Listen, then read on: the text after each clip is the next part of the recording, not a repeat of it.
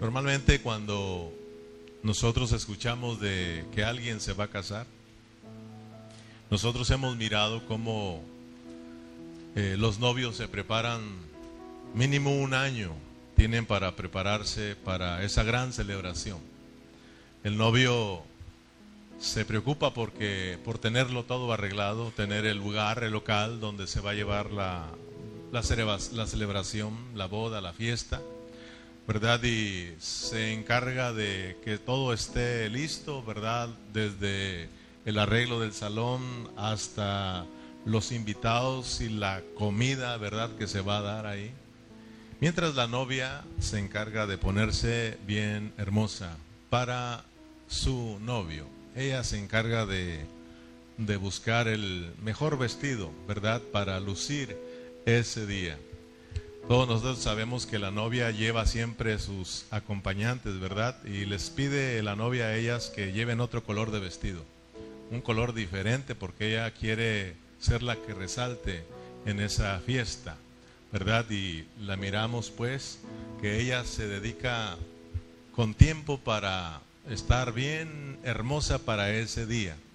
Y todos nosotros sabemos que ella sola no se puede arreglar la novia cuando llega ese gran día, sabemos que ella contrata, ¿verdad? Al que la maquilla, al que la peina, al que la va a vestir, al que le va a poner el calzado.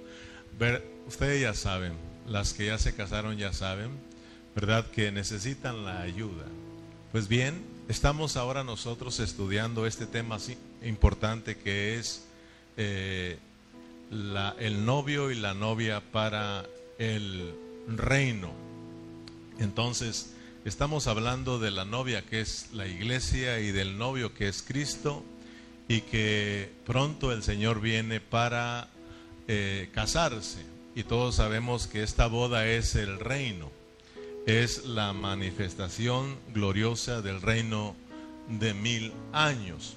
Entonces, eh, Vamos a continuar y queremos terminar hoy, eh, hoy día con este tema del novio y la novia para el reino.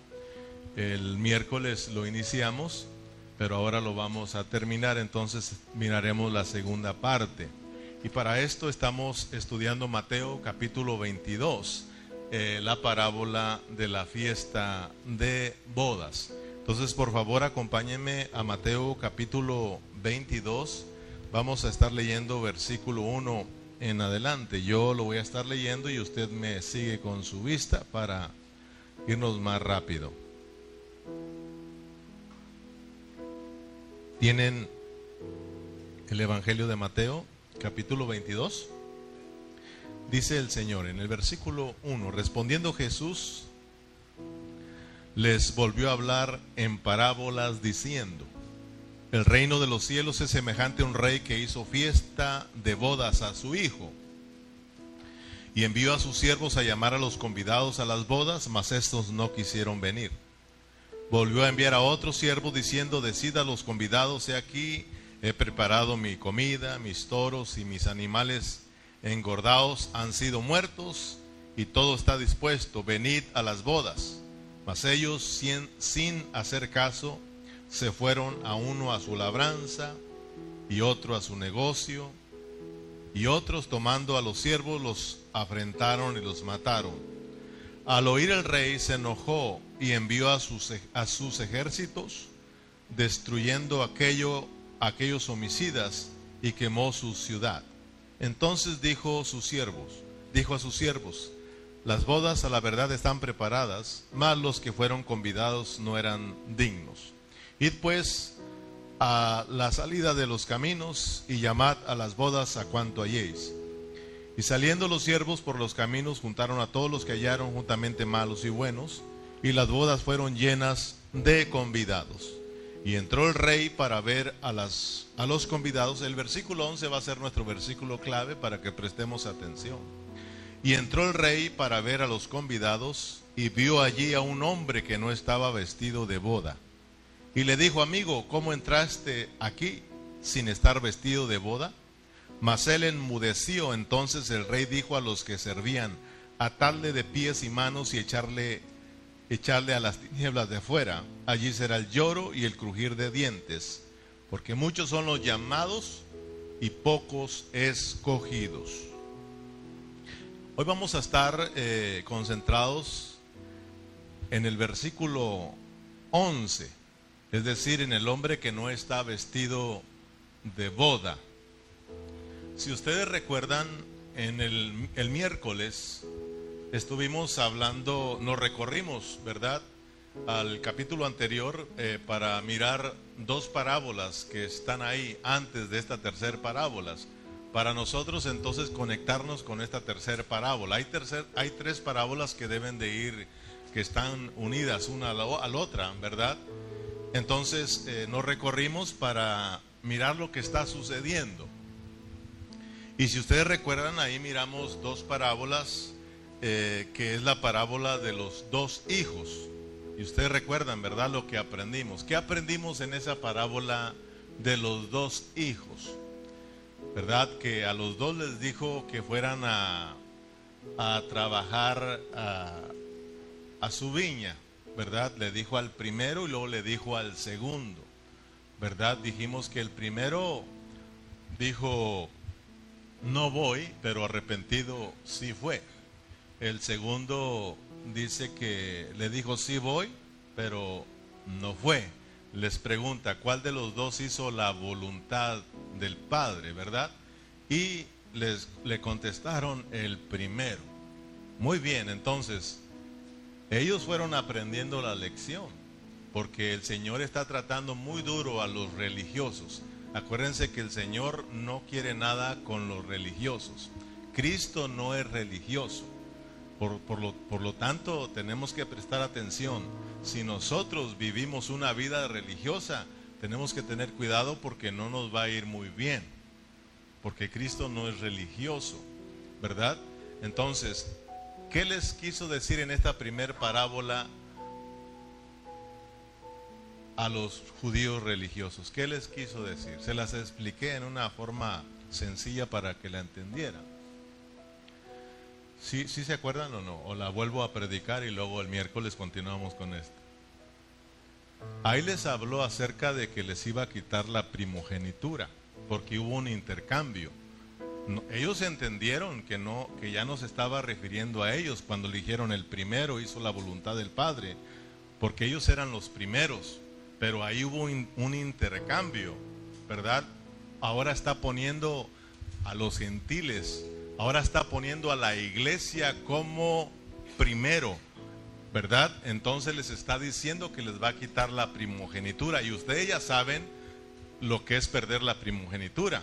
Eso es un asunto serio porque pierdes todos los derechos de herencia, ¿verdad? Pierdes tu herencia, hermano. Entonces nosotros tenemos que aprender también, por eso la Biblia nos habla a nosotros de no vender nuestra primogenitura. Somos los primogénitos, gracias al Señor Jesús. Gracias a Dios por Cristo, hermanos. ¿Verdad? Entonces, en la, por eso en Mateo 21, el versículo 31, dice, ¿cuál de los dos hizo la voluntad de su padre? Dijeron ellos el primero. Jesús les dijo, de cierto digo que los publicanos y las rameras van delante de vosotros al reino de Dios. Mire bien. Si se fijan, les, los está bien, ahora los está dejando, les está quitando la primogenitura y ahora ¿quién ¿quiénes van primero por delante al reino? Oh, hermanos, las rameras y los publicanos. ¿Quiénes son las rameras y los publicanos? Acuérdense que hablamos de un publicano que fue llamado por el Señor y este cobrador de impuesto le hizo un banquete al Señor. Estamos hablando de los gentiles, estamos hablando de nosotros. Gloria al Señor, se da cuenta, hermano, que cuando uno entiende, hermano, uno no se puede quedar callado. Cuando yo entiendo que ahora tengo la primogenitura, cuando uno entiende que ahora es heredero, hermano, cuando uno entiende que ahora ya no eres más ramero ni eres eh, cobrador de impuestos, sino que ahora eres ciudadano del reino de Dios y te espera una promesa, el reino, hermanos. Eso es una Es una gran bendición para nosotros los que no teníamos, no teníamos esperanza, para nosotros los que no éramos hijos de Dios, para nosotros los que éramos inmundos. Mira ahora lo que somos en Cristo Jesús. Somos primogénitos, somos ciudadanos del reino, somos hijos de Dios. Esto, hermano, uh, yo por eso te decía el miércoles, no te emocionas, hermano, no sé qué es lo que te emociona a ti, pero a mí sí me emociona esto, hermano. Las rameras van delante de vosotros al reino y los publicanos, porque vino a vosotros Juan en camino de justicia y no le creísteis, pero los publicanos y las rameras le creyeron y vosotros viendo esto no se arrepienten para creerle. Fíjese, hermano. Gracias a Dios que nosotros sí creímos y nos arrepentimos.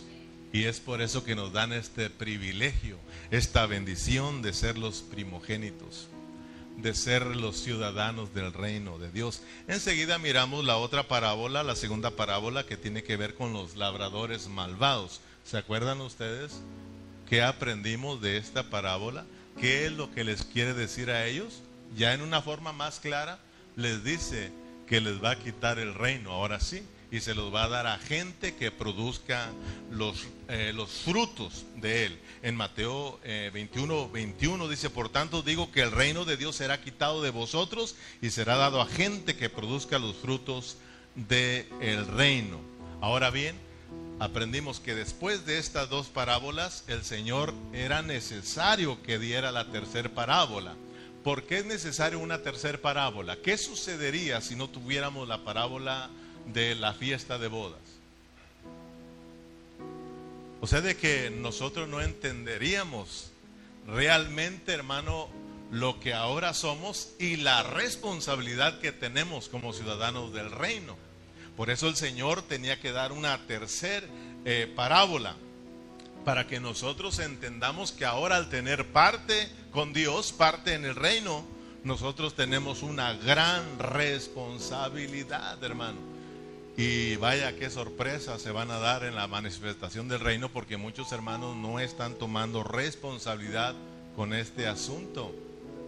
Tenemos nosotros que eh, prestar atención. En el capítulo 22, en el versículo 8, nosotros entramos ahora en esta parábola.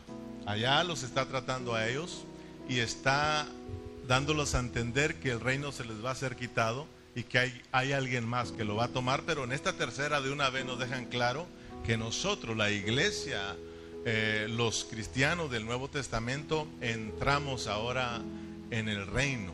Mire, en el versículo 28, entonces dijo a sus siervos, las bodas a la verdad están preparadas, mas los que fueron convidados no eran dignos. Ustedes saben a quién se refiere. O sea, de que el Señor envió primeramente, ¿verdad?, a, los, a su pueblo, a, los, a, Israel, a los judíos, pero ellos no quisieron. Ellos no hicieron caso. Ellos hicieron lo que les pegó en gana.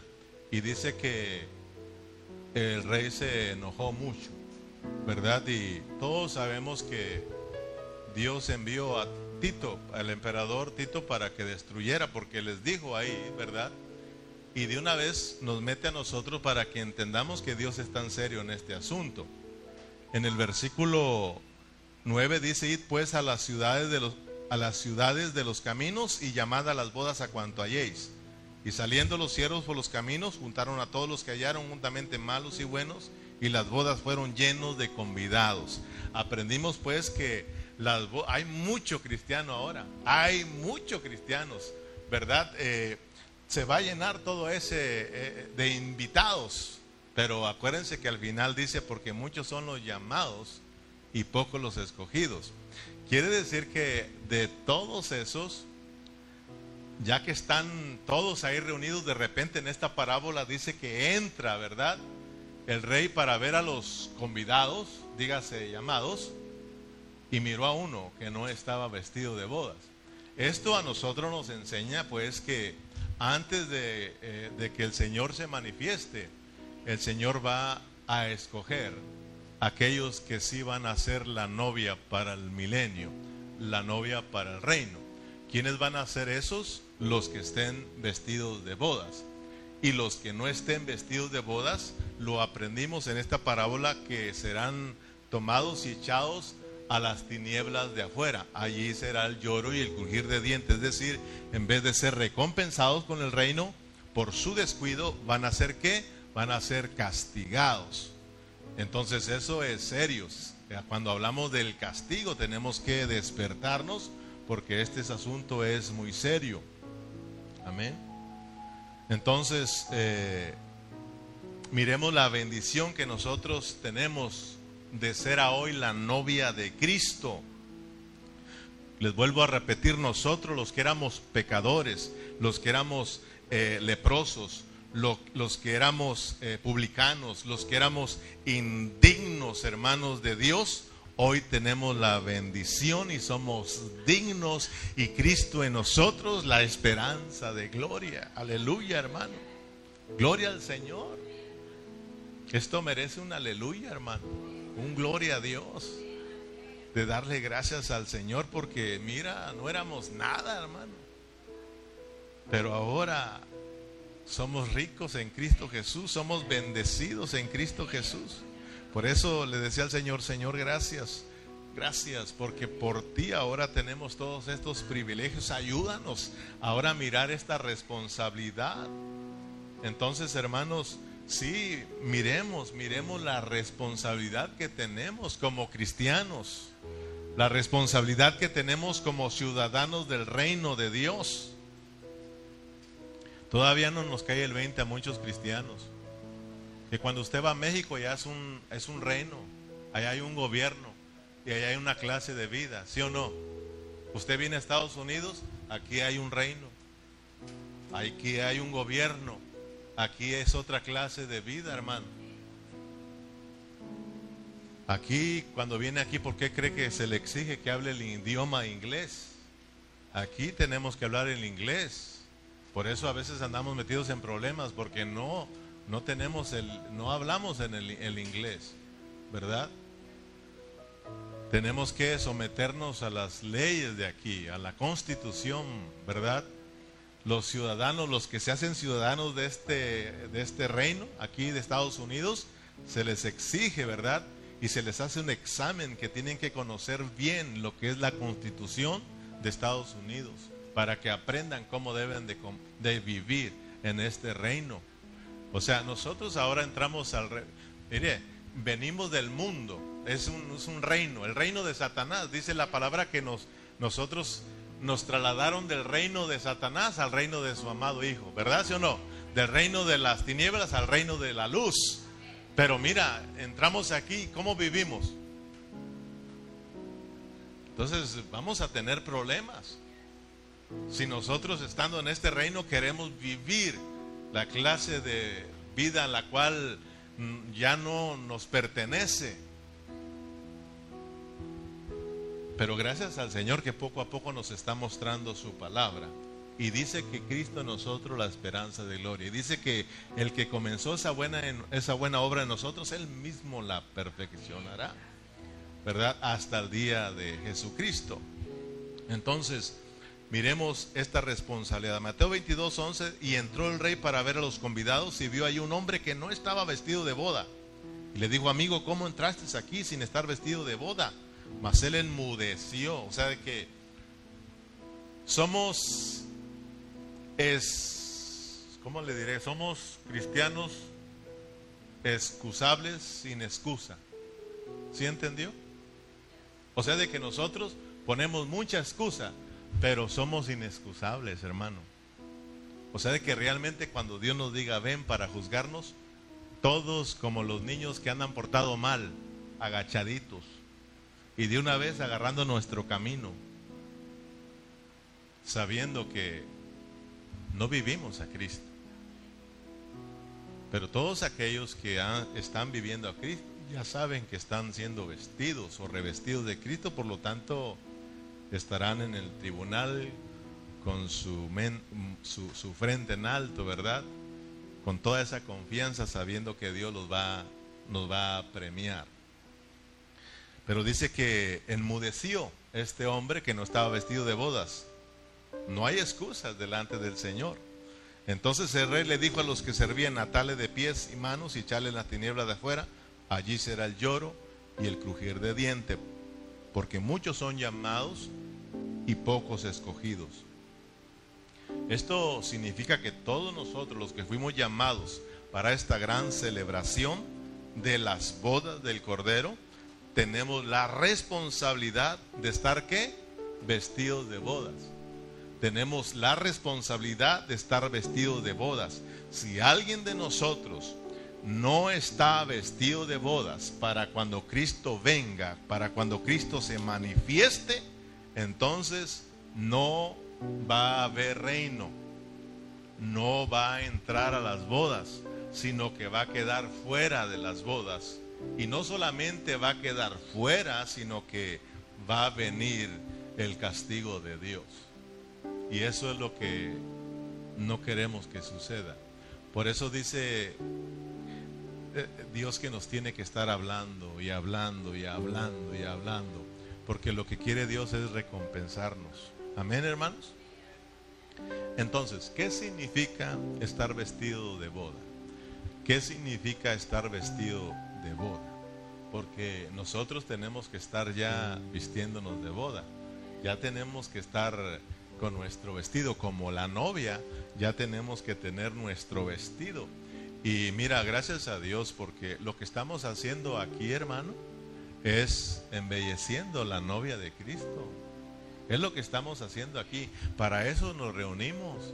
Para eso estamos aquí. Para eso Dios pone un cierro para que te hable la palabra para que tú estés siendo, estés poniendo, te estés poniendo hermosa, para que la iglesia se esté poniendo hermosa para recibir a Cristo. O sea, de que dice que Cristo se la está perfeccionando a través de qué? Del lavamiento por la palabra. O sea, de que esta es la palabra que nos, que nos pone bonitos. Pero Pablo se ponía muy triste con los corintios porque Pablo dice que él les estaba hablando la palabra para ponerlos hermosos y presentarlos a Cristo como una esposa hermosa, gloriosa. Y les dice, pero ustedes mientras que yo los estoy arreglando, ustedes le están cerrando el ojo al otro. O sea que somos tremendos. ¿Sí me, me explico? O sea, de que mientras que estamos aquí arreglándolos a ustedes para que estén bonitos para cuando Cristo venga, ustedes le cierran el ojo al otro. Y ustedes saben quién es el otro, ¿verdad? Pues el otro. O sea, de que estamos aquí pensando en, el otro. Eso se llama adulterio, hermano. Debemos de presentarnos puros para Cristo. Puros para Cristo. Santos, apartados solamente para Dios. Entonces, ¿qué significa estar vestidos de boda? Vámonos. Salmos 45, 13. Vamos a explicar lo que es eh, lo que es estar vestido de boda para que usted, hermano, esté sepa si realmente está vestido o no está vestido de boda. Salmo 45, versículo 13 en adelante. ¿Lo tienen? Toda gloriosa es la hija del rey en su morada. De, brocado de oro es su vestido. Con vestidos bordados será llevada al rey. Vírgenes irán en pos de ella compañeras suyas serán atraídas a ti, serán atraídas con alegría y gozo, entrarán al palacio del rey. Aleluya.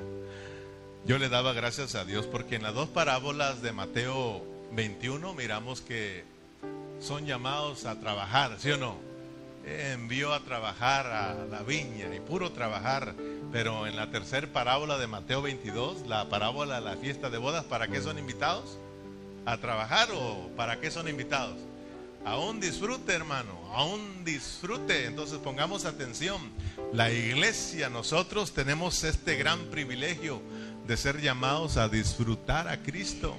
O sea, de que venir aquí es como novia, es disfrutar al novio, hermano. Es de tener esa celebración, ese disfrute, disfrutar a Cristo y que Cristo nos disfrute a nosotros. Entonces mire aquí, miramos que en este salmo que esta reina va vestida con, con vestidos bordados, ¿verdad? Será presentada al, delante del rey. Entonces, de acuerdo a la pureza de la palabra de Dios, dice que menciona vestidos, ¿sí o no? Con vestidos.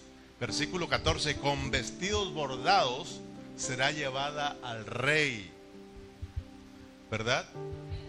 Vestidos, al menos de acuerdo a la palabra de Dios, podemos nosotros mirar dos vestidos y nosotros ya lo hemos estudiado eh, muchas veces, ¿verdad?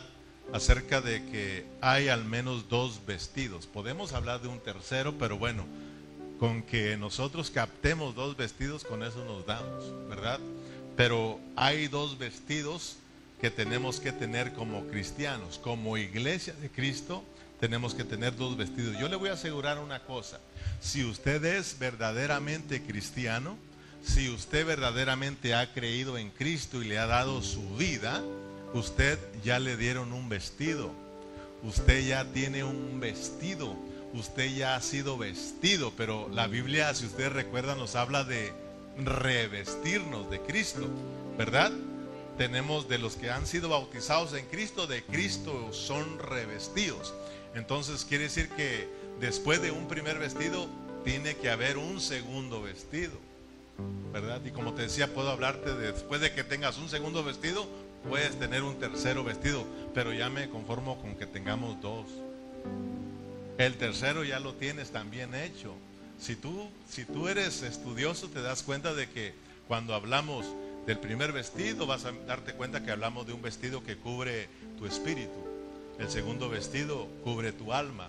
¿Y el tercer vestido cuál va a cubrir? Tu cuerpo, si quisiéramos hablar. Y ya sabemos que el primero ya la tenemos hecha. Si creíste ya estás vestido. El tercero también. Porque después de la resurrección nos van a dar, nos van a vestir, ¿sí o no? Nos van a dar nuestros cuerpos, hermanos. ¿Sí o no?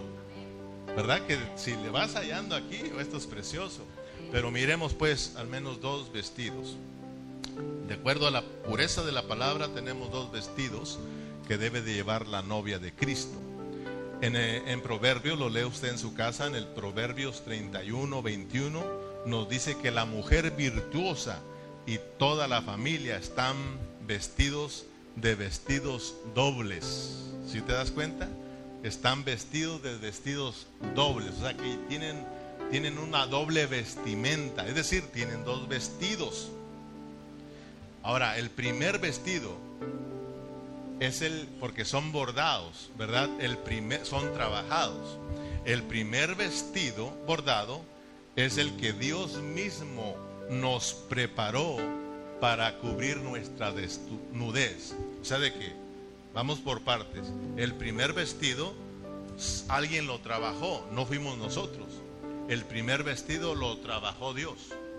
El primer vestido lo preparó Dios para cubrir nuestra desnudez, ¿verdad?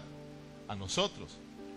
El segundo vestido es el que tenemos que estar trabajando ahora nosotros, ¿verdad? Para estar vestido de bodas, es el que va a cubrir nuestra parte alma. Esa tiene que ver con, con nuestra disposición, ¿verdad? De nosotros estar bordando nuestro vestido de boda, aleluya, para el reino, hermano. O sea, de que ahorita es cuando más ocupado tienes que estar dándole el último retoque porque la segunda venida está muy cerca. La manifestación de Cristo está muy cerca y ahorita tenemos que estar, el tiempo se está acabando y tenemos que estar dándole los últimos toques a nuestro vestido, hermano. Tenemos que estar trabajando y lamentablemente muchos de los cristianos están siendo descuidados y les va a caer de sorpresa, hermano por eso dice como ladrón en la noche. Amén, hermanos. Entonces, tenemos que orar para que el Señor nos revele cómo funcionan estos dos vestidos. Vamos al primer vestido, el que Dios preparó para cubrir nuestra desnudez. En Génesis 2.25 lo tenemos bien claro. Génesis 2.25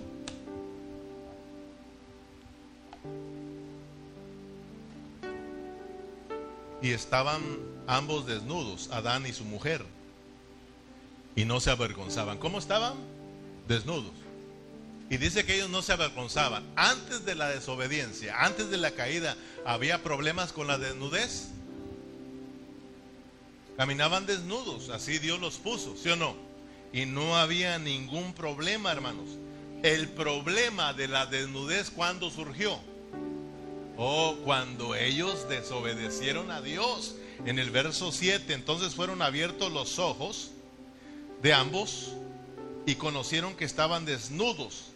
Entonces cosieron hojas de higuera y se hicieron delantales. Usted ya sabe, ¿verdad? Después de que ellos comieron, se dieron cuenta que estaban desnudos y ahí surgió el problema. Entonces, ¿qué hicieron rápidamente? Se escondieron y ellos se hicieron sus vestidos. Mire bien, ellos, porque el primer vestido nadie lo puede hacer más que Dios, el segundo sí nos corresponde, hermano, pero vas a entender cómo es que nosotros lo vamos a abordar. Estamos con el primero, ellos entonces agarraron hojas, las cosieron y entonces se cubrieron, cubrieron su desnudez. Pero vemos pues que cuando Dios los encuentra, eh, Dios no aceptó esa, esa vestidura. Porque en el versículo 21 miramos que Dios fue el que les hizo vestiduras de pieles de animales, ¿sí o no? Entonces, si Dios les hizo su vestimenta, si cubrió su desnudez con pieles de animales, significa que hubo un sacrificio. Eso nos enseña que Dios ya tenía preparado el sacrificio de Cristo, que sería nuestro primer vestido, llamado el vestido de justicia, que nos iba a cubrir nuestra desnudez. Amén, hermanos. Entonces, en Romanos 3:20 dice, ya que por las obras de la ley ningún ser humano será justificado delante de él, porque por medio de la ley es el conocimiento al pecado. Lo que está sucediendo, con Adán y Eva, cuando ellos ponen su propia vestidura, esa vestidura es de acuerdo a la justicia que es por las obras de la ley. Está apuntando de una vez lo que va a suceder con el pueblo de Israel lo que va a suceder con la ley, ¿verdad? Y también lo que va a suceder para el tiempo de la gracia, de que es Dios quien ya lo tenía todo preparado.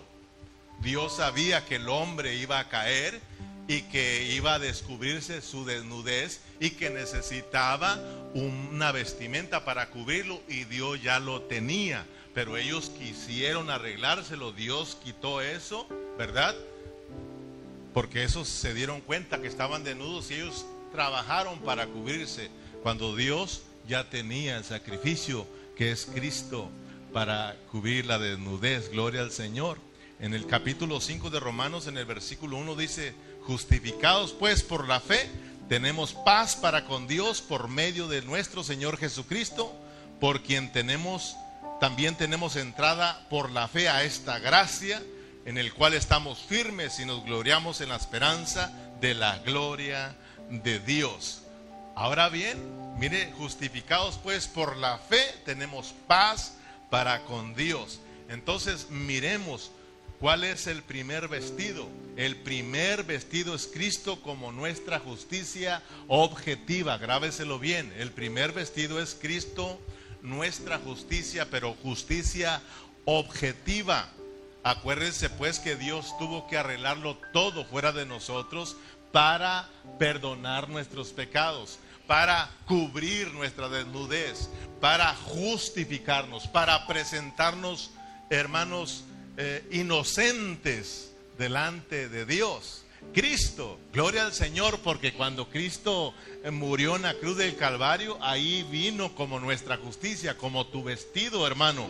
Por eso todo aquel que cree, lo dice ahí, justificados pues por la fe, tenemos paz para con Dios. Hay paz, hay una reconciliación y podemos acercarnos al Señor y hermanos, el Señor nos perdona y ya somos presentados inocentes, fuera de culpa, aleluya. Somos perdonados, aleluya, hermano. Cuando nosotros creemos en Cristo, cuando nosotros nos arrepentimos y le decimos, Señor, ven y cambia mi vida, sálvame, sé tú mi Señor y Salvador, y le entregas tu vida y dejas que Cristo entre a tu vida, hermano, entonces es cuando te colocan tu vestido de justicia, el primero. ¿Verdad? Y claro, todos sabemos que lo que surge en nosotros por medio de haber creído en Cristo, no solamente nos perdonan, y viene a ser Cristo nuestra justicia para presentarnos inocentes al Padre, sino que también surge algo en nosotros, que es en nuestro espíritu. Surge un qué? Un nuevo nacimiento, una regeneración, una nueva vida nos llega a nosotros. Por lo tanto, en nuestro espíritu somos arropados. Y en nuestro espíritu somos inocentes delante del Señor. Somos nuevas criaturas, somos los hijos de Dios. Amén. En Lucas 15 tenemos bien claro, no voy a ir allá, lo, usted ya lo sabe, pero en Lucas 15, sí, ¿verdad? Lucas 15 tenemos la parábola del hijo pródigo. Ustedes ya la conocen, por eso no vamos a detenernos por causa del tiempo. Pero ahí en Lucas 15 tenemos la parábola del el hijo pródigo. Todos sabemos que este pidió su herencia, pero miramos que se va y después de haber desperdiciado toda su herencia, dice que se levanta y regresa al Padre. Cuando regresa al Padre, ¿qué es lo que le ponen? ¿Se acuerda que el Padre le dice cuando él empieza con su reto, Señor, no soy digno de ser llamado, ¿verdad? El Señor le dice, hey, hey, traigan el, el vestido y, y póngale un nuevo vestido a este, ¿verdad? Y maten el becerro más gordo y hagamos fiesta porque este hijo que estaba muerto ha regresado. Esos somos nosotros, hermanos. Pero mire que le, traen, dice, saquen el mejor vestido y pónganselo. Vistan su desnudez, ¿verdad? Es perdonado, mi hijo estaba muerto, pero ahora ha vuelto. Vamos a celebrar, vamos a hacer fiesta porque mi hijo ha regresado, ¿verdad? Este primer vestido que le colocan es el vestido de justicia, hermano, pero en una forma objetiva. Cristo, nuestra justicia. En primera de Pedro 3:18 dice, porque también Cristo padeció una sola vez por los pecados, el justo, mire, el justo por los injustos, para llevarnos a Dios, siendo a la verdad muerto en la carne, pero vivificado en el Espíritu. Aleluya, hermanos. Todos los que hemos creído en Cristo Jesús hemos recibido, hermanos, a Cristo como nuestra justicia. Nos han vestido de justicia. Somos declarados inocentes. Ya tenemos el primer vestido que cubre nuestra desnudez, que cubre nuestro espíritu. Gloria a Dios, hermanos. Usted, por eso le decía al principio, si tienes a Cristo, si verdaderamente eres cristiano, Tú ya tienes el primer vestido y siempre debes de darle gracias a Dios porque tienes ese nuevo, ese primer vestido que es llamado el vestido de justicia. Por ese vestido que es Cristo como nuestra justicia, somos declarados inocentes. Ya no hay culpa, somos perdonados. Ah, hermanos, pero ahora sí, ahí vamos. Necesitamos este primer vestido, nos perdona todos nuestros pecados y nos mete a la vida eterna porque te dan vida eterna. Nos meten al reino porque eres nueva criatura, eres nueva creación, naces de nuevo, te dan la vida eterna. Y este primer vestido te capacita a ti para que tengas vida eterna, hermano. O sea, de que ya la tienes hecho para la eternidad. Gloria al Señor. Pero acuérdate que antes de la eternidad, antes de que entremos a la nueva Jerusalén, hay algo antes que se llama reino reino de mil años. Ah, pero este primer vestido para el reino no te sirve, hermano. Pero por favor, no me malinterprete, no estamos despreciando este primer vestido. Estoy diciendo que este primer vestido ya te sirve para que tengas vida eterna, para que un día estés con el Señor porque eres hijo de Dios. Dios te perdonó y te dio la bienvenida nuevamente a su reino. Pero para reinar con Cristo hay que tener un segundo vestido, que es el vestido de la justicia subjetiva. O sea que este vestido es Cristo mismo, pero ahora como nuestra justicia subjetiva, que es la que tiene que cubrir ahora nuestra parte alma. Esa es la que ahora nos toca a nosotros disponernos. Y sí tenemos que hacer algo, hermano. El disponernos nos hablan de que ahora nos toca parte de hacer a nosotros, hermano. El otro Dios lo hizo todo, ahora a ti te toca disponerte, como hoy lo estás haciendo, hoy te dispones, ¿sí o no? Entre más te dispongas, más fácil te va a vestir el Señor o revestir el Señor. Ahora, ¿cuál es el segundo vestido que es para la boda? Este es el que nos interesa, hermano. Claro, ya lo tienes el primero, ya estás contento. El que no ha venido a Cristo necesita el primero, porque no puede tener el segundo si no tiene el primero. A los no cristianos hay que decirles de este primer vestido que para entrar a la vida eterna, para pertenecer, para ser perdonado, hermano, tiene que recibir a Cristo como su, justicia. Solo a través de Cristo puede ser presentado inocente, sin culpa ante Dios. El hombre puede hacer y hacer lo que quiera ya, hermano, pero realmente no le sirve para alcanzar eh, el perdón de Dios. Solamente el perdón de Dios está en Cristo Jesús, en Cristo Jesús. Él es el vestido que cubre la desnudez. Amén. Ahora, para nosotros, ¿cuál es el segundo vestido que es ese que, ocupamos para la boda? Es Cristo mismo como nuestra justicia, pero ¿cuál es la justicia ahora? ¿Cuál es la justicia ahora? Subjetiva, dentro de nosotros, la otra era afuera, Dios lo preparó. Subjetiva, hermanos. Tiene que ver con que Cristo ahora tiene que salvar nuestra alma.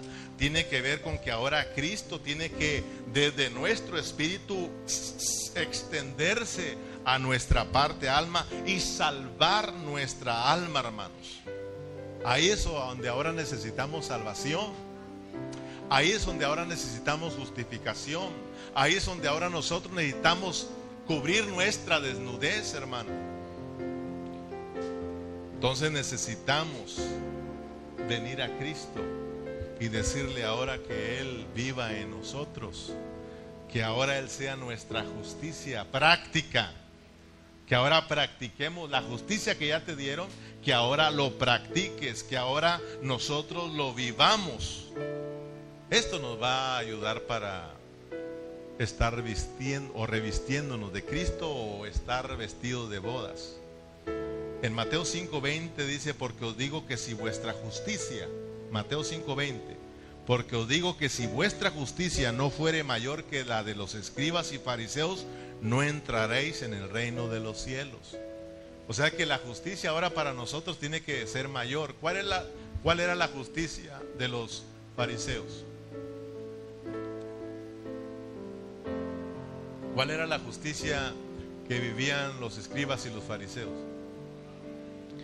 Era la justicia que era conforme a la ley, ¿verdad? Era las obras de la ley. Pero ahora a nosotros, fíjese, dice que si vuestra justicia no fuera mayor que la de los escribas y fariseos, no entraréis en el reino de los cielos.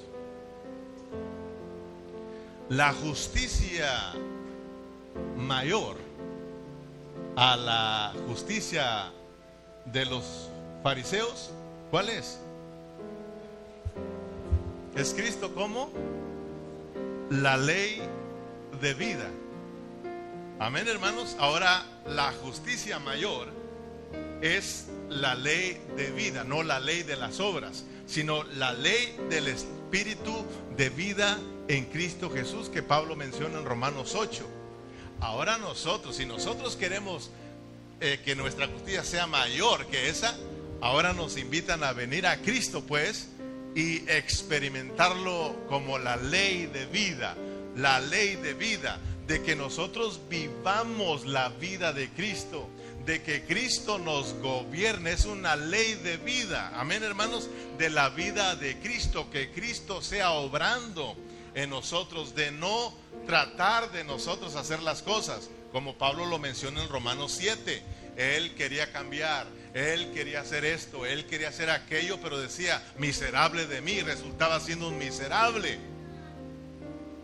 Porque aquí se trata de que sea Dios en nosotros, Cristo mismo siendo nuestro vestido, pero ahora nuestro vestido de justicia subjetiva. Él mismo vistiéndonos, pero ahora hermanos, en nuestra parte alma, que es donde nosotros necesitamos la salvación.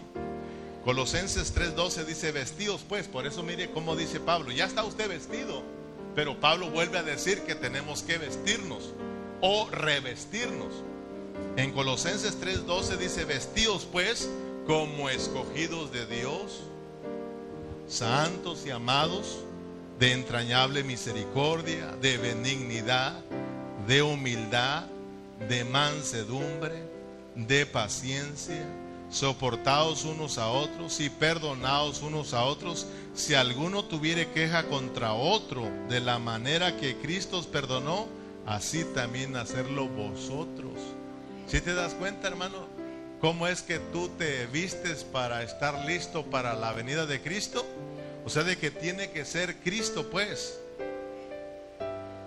Tiene que ser Cristo viviendo en nosotros.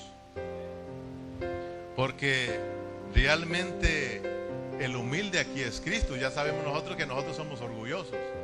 Nosotros somos altivos, pero Cristo sí es humilde. Él dijo, aprendan de mí. Yo soy manso y humilde, ¿verdad? Entonces, eh, ¿Quién es eh, manso aquí? Es Cristo. Amén. Eh, ¿Quién es paciente? Es Cristo. ¿Quién puede soportar a otros? Cristo. Nosotros no, hermano. ¿Quién puede perdonar? Cristo, hermano. Nosotros no. Usted ya sabe que si alguien lo ofende le cuesta a usted perdonar. Pero cuando estamos viviendo a, viviendo a Cristo no nos cuesta perdonar. Rápidamente perdonamos y olvidamos. Amén. Porque es Cristo siendo experimentado, es Cristo viviendo en nosotros. También Pablo en Efesios capítulo 4, 22 dice, en cuanto a la pasada manera de vivir, despojaos del viejo hombre, que está viciado conforme a los deseos engañosos, y renovaos en el espíritu de vuestra mente. ¿Verdad? ¿Con qué parte de nuestro ser tiene que ver la mente? Con el alma. La mente es parte del alma intelecto, ¿verdad? Es parte del alma. Entonces mire lo que dice Pablo. Y renovaos en el espíritu de vuestra mente. La mente tiene un espíritu. Mire bien, hermano. La mente de nosotros. Usted tiene un espíritu. Usted tiene un espíritu en la cual mora la justicia de Dios mora Cristo como su vestimenta.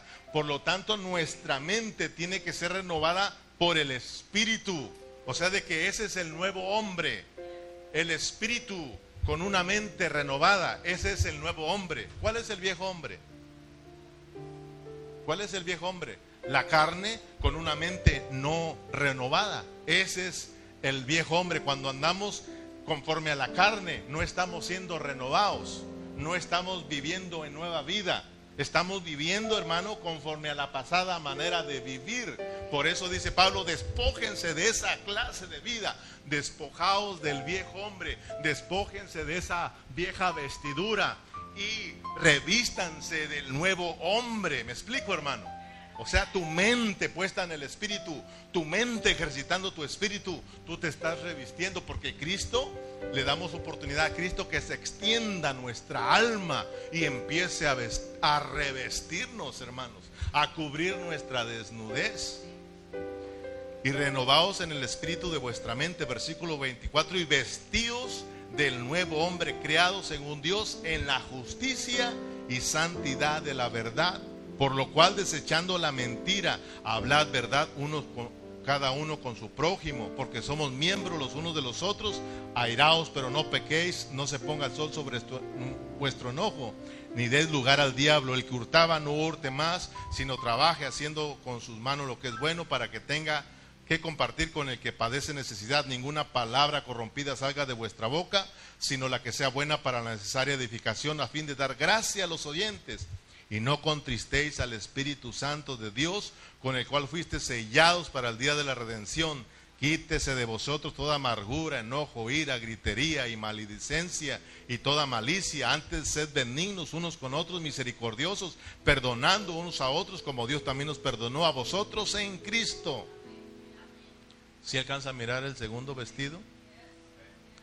El segundo vestido sigue siendo Cristo, pero ahora un Cristo vivido, ahora un Cristo experimentado, ¿verdad? Una justicia experimentada, hermano, vivida. Eso es estar siendo revestido de Cristo o revestido del nuevo hombre o estar vistiéndonos de boda. Amén. En Apocalipsis tenemos un ejemplo bonito que ya lo hemos estudiado en el capítulo 17. Bueno, ahorita leamos capítulo 3, pero ahorita voy al 19, capítulo 19 de Apocalipsis, versículo 3, dice, gocémonos y alegrémonos y démosle gloria, porque han llegado las bodas del Cordero y su esposa se ha preparado, y a ella se le ha concedido que se vista de lino fino, limpio, resplandeciente, y lo dice, porque el lino fino es las acciones justas de los santos. ¿Te das cuenta? Porque estamos hablando del, segundo vestido que es Cristo también como nuestra justicia, pero una justicia subjetiva. Es decir, Cristo como tu justicia vino a ti, ¿verdad? Ahora nos piden a nosotros que vivamos en esa justicia, que vivamos a Cristo como nuestra justicia. ¿Me explico, hermano? O sea, de que, para que me entiendas, te pusieron a Cristo como tu vestimenta y luego te dicen, ahora póngaselo usted. O sea, vívelo, disfrútalo, experimentalo. Y eso te está revistiendo.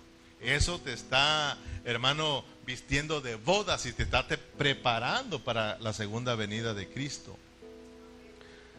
Ahora, miremos qué significa no estar vestido de boda.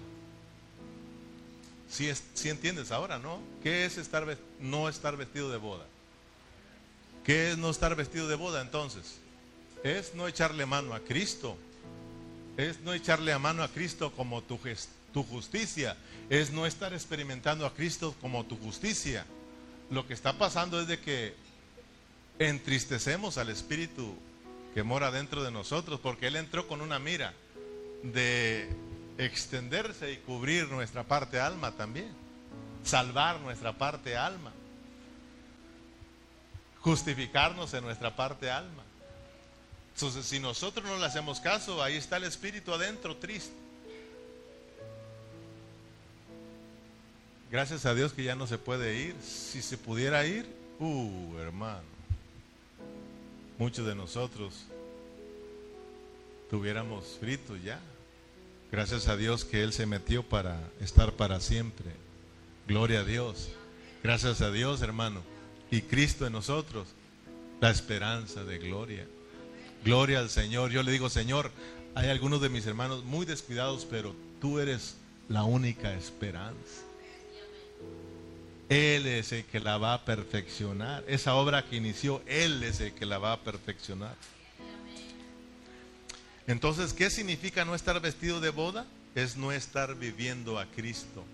Es no estar viviendo a Cristo. Este hombre que estaba ahí, que no estaba vestido de boda, no estaba disfrutando a Cristo. No estaba viviendo a Cristo. Acuérdate que al mundano lo van a juzgar por no creer en Cristo, al cristiano lo van a juzgar por no vivir a Cristo. Así de sencillo. Viene el incrédulo, tú no creíste en Cristo, al lago de fuego.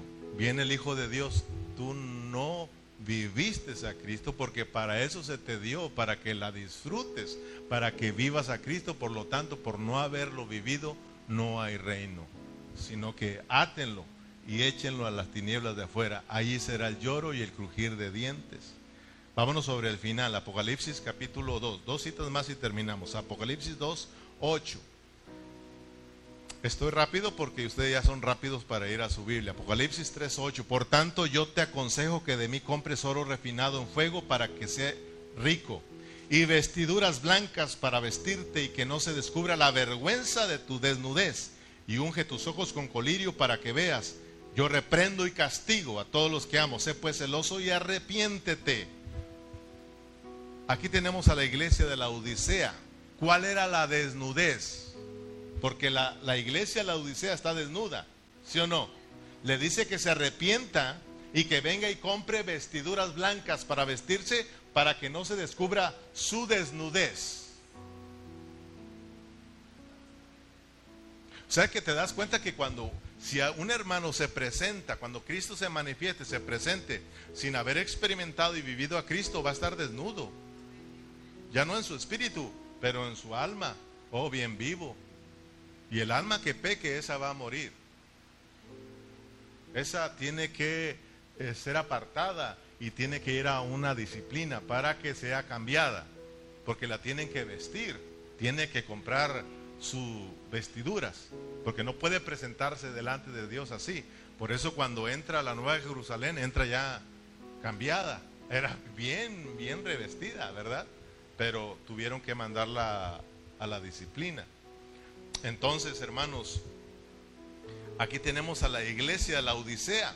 A ella le aconseja que compre vestiduras blancas. Pero mira, arrepiéntete y compra vestiduras blancas para vestirte. Todos sabemos que el blanco en la Biblia es que pureza. El blanco es pureza. Es la misma vida de Cristo, una vida santa, una vida apartada. Es Cristo, es vivir a Cristo. Si nosotros regresamos al Salmo 45 que leímos, donde esta reina es presentada al rey con vestiduras doble, con vestiduras bordados. Vamos a regresar ahí. Las vestiduras blancas son para la boda. Normalmente en la boda, ¿cómo viene la novia? Oh, con su vestido blanco, ¿verdad? Entonces, porque estamos hablando de Cristo. Estamos hablando de una vida santa, de vivir una vida santa, una vida pura. Esa es la vida de Cristo. Pero regresando al Salmo 45, y aquí vamos a terminar en el versículo 13, dice, Toda gloriosa es la hija del rey, en su morada, de brocado de oro es su vestido. ¿Cómo es su vestido? Y con vestidos bordados será llevada al rey. De brocado de oro. O sea, de que esta, esta novia está toda llena de oro. Esta novia está toda adornada de oro. ¿Y el oro qué significa en la Biblia? Es la vida de Dios. El, el, oro, hermanos, es la vida y naturaleza santa de Dios. Entonces, ¿cómo está llenada esta novia? Está llena de Dios. Está llena de la vida de Dios. Está llena de la vida de Cristo. Entonces, miremos ¿Cómo es que tenemos que ser presentados a Cristo, hermano?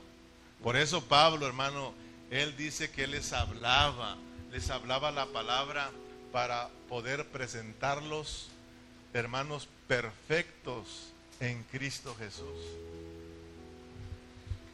Y para eso estamos hablando y repitiendo y repitiendo, porque lo, que queremos es presentar a los hermanos perfectos a Cristo. Y de la única manera que lo vamos a lograr es llenándolos de Cristo. Cristo, Cristo, Cristo, llenándonos de Cristo. ¿Y cómo nos vamos a llenar de Cristo? Hablándote a Cristo, hablándote la palabra, la palabra, la palabra, la palabra, la palabra. Por eso lo que menos te tiene que aburrir es la palabra, hermano. Esto es lo que tienes que tener hambre cada día. Entonces, hermanos, por un lado nos dan el primer vestido, quien es Cristo como nuestra justicia objetiva, que nos, eh, la que nos presenta, hermano, inocentes ante Dios, la que nos salva, la que nos da vida y la que cubre nuestra desnudez en nuestra parte espíritu. Pero por el otro lado tenemos el segundo vestido que es Cristo mismo como nuestra justicia, pero una justicia subjetiva, experimentada, vivida, esto es Cristo, hermano mismo, vivido en nosotros, hermanos, vivido y experimentado nuestras vidas, extendiéndose desde nuestro espíritu hasta nuestra parte alma. Esto nos va a hacer puros. Esto nos va a hacer puros, esto nos va a estar vestidos de bodas y listos para esperar la manifestación de la venida gloriosa de nuestro Señor Jesucristo. Y estaremos listos para heredar el reino. Estaremos listos para casarnos con el novio, el novio y la novia para el reino. Que Dios nos ayude para estar vestido de boda. Ahora tú ya sabes cómo está tu vestido. Ya sabes si estás siendo revestido o no estás siendo revestido. Pero yo te digo una cosa, acuérdate que Cristo viene muy pronto. Ponte de pie.